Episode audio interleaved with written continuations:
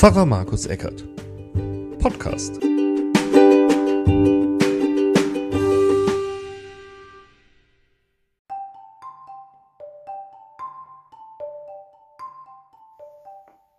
Herzlich willkommen zu Pfarrer Markus Eckert Podcast. Heute wieder mit meiner Predigt zum letzten Sonntag nach dem Epiphaniasfest, also dem Erscheinungsfest.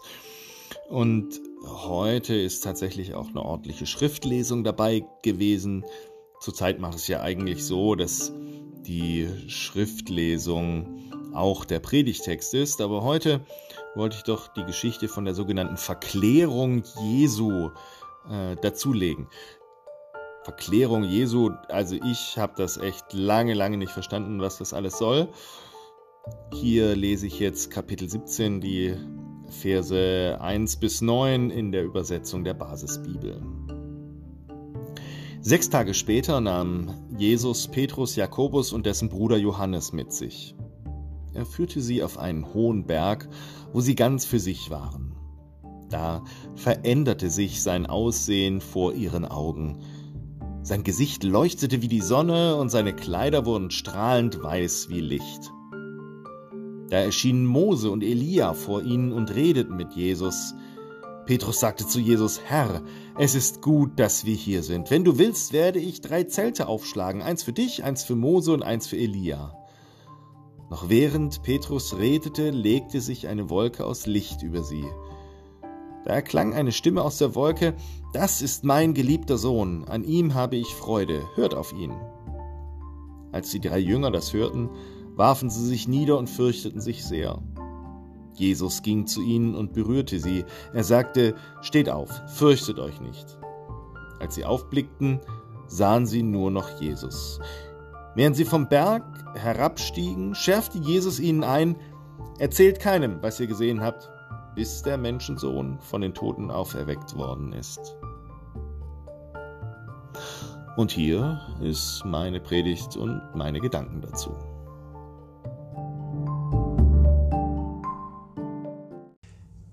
Was für ein Ausblick. Was für eine Weite. Welche Schönheit.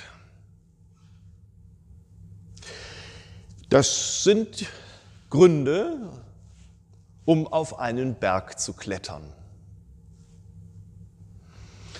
Dabei noch sein Herz spüren, wie es wild pumpt die letzten Meter waren die anstrengendsten bis zum Gipfel und dann eben dieses gute Gefühl, oben angekommen zu sein, den Gipfel erreicht zu haben.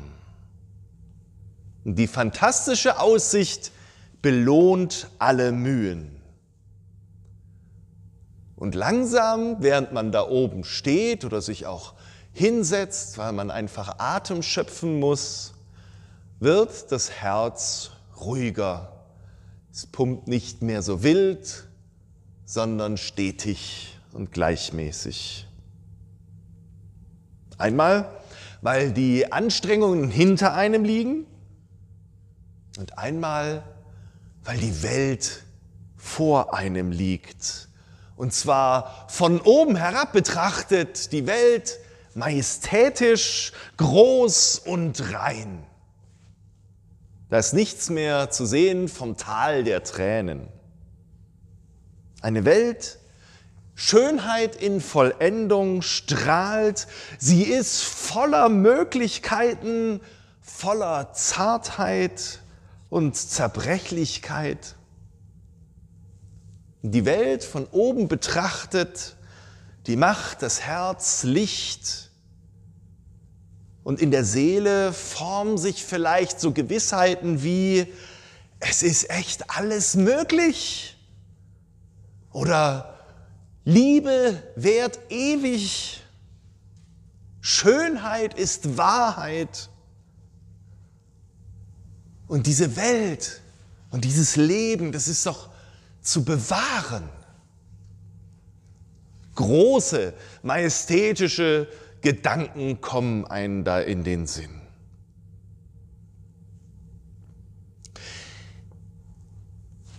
Im zweiten Petrusbrief, im ersten Kapitel, erinnert der Schreiber darin, was wir vorhin von solch einem Gipfelerlebnis gehört haben, als wir die Schriftlesung gehört haben. Im zweiten Petrusbrief heißt es, wir haben euch ja angekündigt, dass unser Herr Jesus Christus machtvoll wiederkommen wird. Und dabei haben wir uns nicht auf ausgeklügelte, erfundene Geschichten gestützt, sondern wir haben mit eigenen Augen seine wahre Größe gesehen.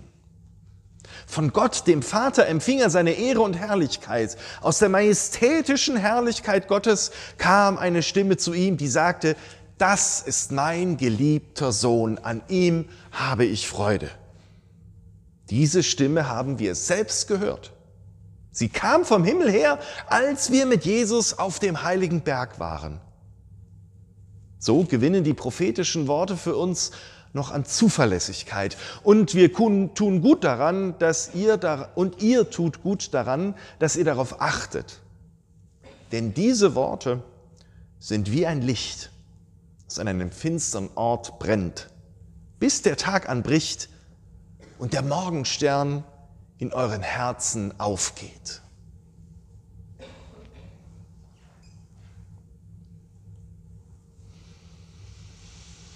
Die haben gehört, die haben geschaut vom Berg und es ist ihnen alles majestätisch vorgekommen. Sie haben gesagt, ja, pff, hier kann man gut sein. Und da würde man auch gerne bleiben. Aber da oben ist eine ziemlich kleine Fläche, nur um zum Stehen. Und irgendwann muss man halt doch heruntersteigen vom Gipfel in die Niederungen des Tals. Tja, und denen unten im Tal klar zu machen, was man da oben gesehen hat, das ist schwierig. Da bleiben einem dann nur Worte wie unglaublich, unbeschreiblich, unnachahmlich. Alles Dinge, die nicht gehen. Das ist und bleibt übrig und die im Tal sind, die werden sagen, ja, ja, red du nur. Hier unten ist das alles sowieso Quatsch. Und ich muss ehrlich sagen, wenn ich sowas höre, dann werde ich auch schon wieder unsicher. Klar, im Tal gibt es ja die ganzen vielen Probleme. Und jedes für sich muss gelöst werden. Und die Vokabeln, die müssen halt echt gelernt werden. Echt so ein Mist. Und der Impfstoff, der muss irgendwie beschafft werden. Und Geld muss irgendwie verdient werden. Und das Mittagessen muss auf den Tisch und, und, und. Alles Dinge, die wichtig sind. Und alles Dinge, die einem nach und nach dieses Gipfelerlebnis verblassen lassen. Vor, was weiß ich, dem Studium oder dem Abitur stehen halt die Vokabeln und äh, vor dem leckeren Geschmack steht halt das Kochen und so weiter. Es ist so, wie die Lichter eben von Weihnachten verblassen. Die sind ja auch schon längst emsorgt, genauso wie der Baum. Und die Kerzen sind verstaut und die Engel sind in die Schachteln verpackt. Ja, und da beginnen sie eben wieder die Zweifel. War das nicht sowieso alles ein leerer Wahn, das Ganze, diese große Erzählung von Gott, der auf die Erde kommt, von dem Licht, das uns hell leuchtet in der Dunkelheit? Wäre aber doch irgendwie schade, oder? Wenn alles Große und Schöne und Wahre verschluckt würde von den Niederungen der Aufgaben und zu erledigenden Dinge es ist vielleicht ganz gut, da immer wieder dran erinnert zu werden. Wie das der zweite Petrusbrief eben macht und dann sagt, wir haben uns nicht auf ausgeklügelte, erfundene Geschichten gestützt, die man so einfach wegwischen kann. Das große, majestätische, visionäre, ja, das gab es wirklich da oben auf dem Berg. Also lasst es doch auch zu. Denn ich glaube, es ist doch eigentlich das, was uns im Herzen und in der Seele leben lässt. Dieses große, ja manchmal zu große. Ja, Liebe ist ja auch so ein großes Wort. Und manchmal wird es weggewischt, diese Liebe, weil die Notwendigkeiten ja so groß sind. Kann es doch nicht um Liebe gehen, ähm, weil die Probleme ja nicht irgendwie weggeliebt werden können. Die müssen gelöst werden. gibt ja nicht nur Liebe, es gibt ja noch andere Werte wie Sicherheit und Klarheit in der Lehre oder im Dogma. Das muss doch bewahrt werden. Ist das nicht wichtiger als die Liebe oder Finanzierbarkeit von irgendwelchen Dingen? Ist das nicht wichtiger als die Liebe? Ist das nicht habhafter als dieses Liebesgedöns? All die Probleme, die wir haben, die lassen sich vielleicht nicht weglieben im Tal der Tränen. Da muss vielleicht mal mit harter Hand durchgegriffen werden, damit die Dinge endlich aufhören, die einen so stören. Wobei, an Weihnachten haben wir ja gehört, dass Gott die Probleme nicht wegliebt, liebt, sondern dass er die Liebe hinliebt. Er liebt seinen Sohn in die Welt hinein,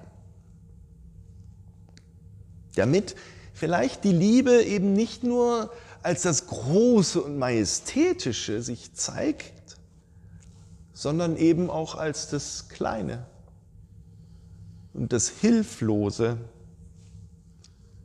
als das Liebesbedürftige. Ja, denke auch im Tal der Tränen, im Klein-Klein des Lebens ist und bleibt das, was alles letztendlich zusammenhält, Liebe. Und ich glaube, das ist gut, sich das zu merken. Und mitzunehmen aus dieser Weihnachtszeit. Mitzunehmen in die Niederungen, wenn der Stern jetzt eben hier abgebaut wird, wenn die Lichter nicht mehr so richtig schön leuchten im Dunkeln, sondern wenn die Straßenlaternen eben nur in den Pfützen auf den Straßen funzeln. Es ist gut, dieses Wort und dieses große Wort Liebe mitzunehmen auch wenn alles irgendwie dagegen spricht.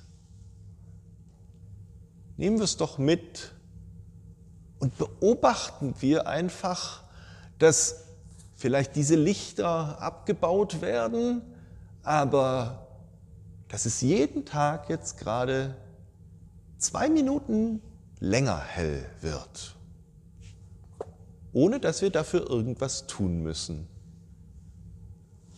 Es bleibt heller. Es ist aber eine Aufgabe, das zu beobachten und wahrzunehmen, weil das nimmt man einfach sonst so hin. Ich glaube, es ist gut, sich darin zu üben, das Licht und die Liebe zu beobachten und bei sich zu bewahren. Es ist, glaube ich, gut für unsere Herzen und für unsere Seelen. Und ich glaube, das wird sich auch auf die Herzen und Seelen unserer Mitmenschen auswirken. Und dann, dann kann, ich, kann es, glaube ich, ganz plötzlich geschehen, nachdem wir sozusagen mit klopfendem Herzen dastehen und gerade noch die letzte Kraft in uns spüren, und denken, jetzt vergeht das letzte Licht in uns. Ja, da kann es sein, dass wir merken, hoppla, was wir da im Tal der Tränen durchgekämpft haben und durchkämpfen mussten, das hat sich plötzlich zu einem Berg erwiesen, als ein Berg erwiesen, auf dessen Gipfel wir jetzt stehen. Und wir sehen, da ist was geschafft. Und wir merken erst in diesem Moment, dass wir von einem Berg herabschauen. Sprachlos sind wir darüber. Getragen von dem Licht, das wir mitgenommen haben. Von der Klarheit, die unsere Seele bewahrt hat. Und jetzt wieder beschenkt, weil wir merken, in uns selber geht ein Morgenstern auf. Wir selbst leuchten. Wäre das nicht schön? Selbst so zu leuchten, dass andere Menschen auch beschienen werden, dass sie selbst fröhlich werden und sich daran erinnern, da war doch was mit einem Licht. Jetzt, wo ich es bei dir sehe, sehe ich es auch in mir. Amen.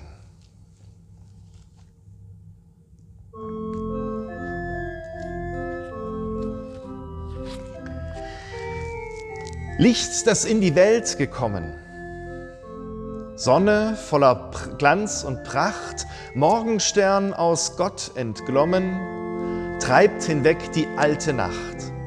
Zieh in deinen Wunderschein bald die ganze Welt hinein.